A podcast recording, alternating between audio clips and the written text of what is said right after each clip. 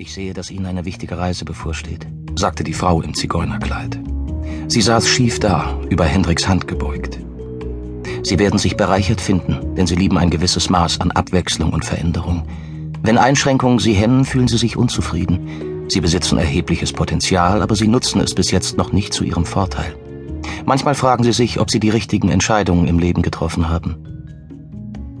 Das alles rasselte die Wahrsagerin genauso gelangweilt herunter wie ein Losbudenverkäufer seine immer gleichen Sprüche. Auch nur ein Job. Ein Job in einem muffigen, abgewetzten Zelt, in dem jedes Detail Kitsch und Klischee war. Die Kristallkugel, die vermutlich einfach aus Glas bestand, auf dem mit dunklem Stoff verhängten Tisch, die enormen goldenen Ohrringe, das grelle Make-up, die wasserstoffblonde Mähne. Nun, was hatte er erwartet? Auf einem Jahrmarkt? Enttäuschung war doch bei all diesen sogenannten Attraktionen fest eingebaut. Zehn Euro beim Teufel. Für nichts.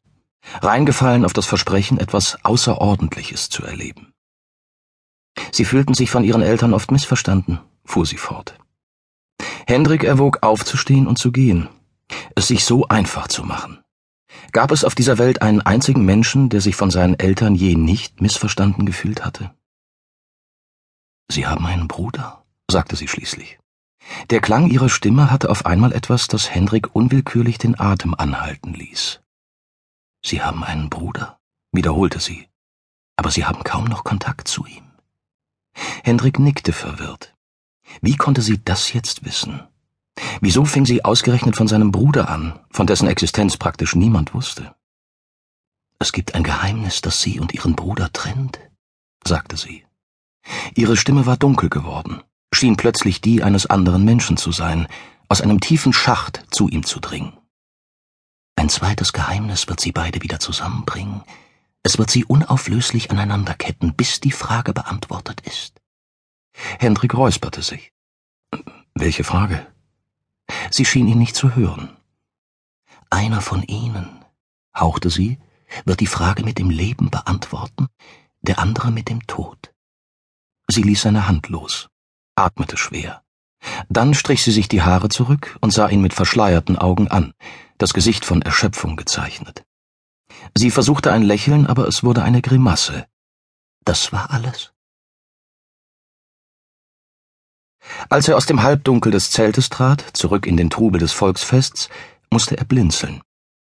Was das eben gewesen war, darauf konnte er sich noch immer keinen Reim machen. Na? fragte Miriam. Hat es sich gelohnt?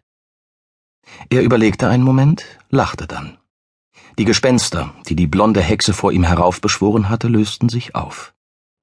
Ach was, meinte er. Natürlich war es Talmi und Humbug, wie alles hier, aber, fügte er hinzu, es war wenigstens mal was anderes. Miriam musterte ihn befremdet, so wie sie ihn oft musterte. Oh, Hendrik, seufzte sie. Du suchst halt immer, nicht wahr? Du bist nie zufrieden. Nein, gab er freimütig zu das Drama meines Lebens. Die Rüstung, die weinte. Es begab sich im Jahre des Herrn 1295, dass Knappen des Ritters Bruno von Hirschberg in dessen Wäldern, genauer an der Furt, die über den Fluss führte, auf einen einsamen Reisenden trafen. Ein armseliger Wagen stand schief inmitten des schimmernden Stromes, als sie des Weges kamen, und auf dem Kutschbock saß ein grauhaariger Mann, der fluchend mit seiner Peitsche auf das davor gespannte Pferd einschlug. Dessen Fell glänzte schon vom Schweiß, doch so sehr es sich, kläglich wiehernd ins Geschirr legte, der Karren stak im Kies des Flussbettes fest und rührte sich nicht von der Stelle. Hey ho! rief einer der Schildknappen, ein Mann namens Eckbert, und preschte mit seinem Pferd in die Furt. Können wir euch helfen, Fremder? Mir scheint, ihr habt es schlecht getroffen. Die anderen Reiter folgten ihm, fünf an der Zahl, junge und kräftige Burschen.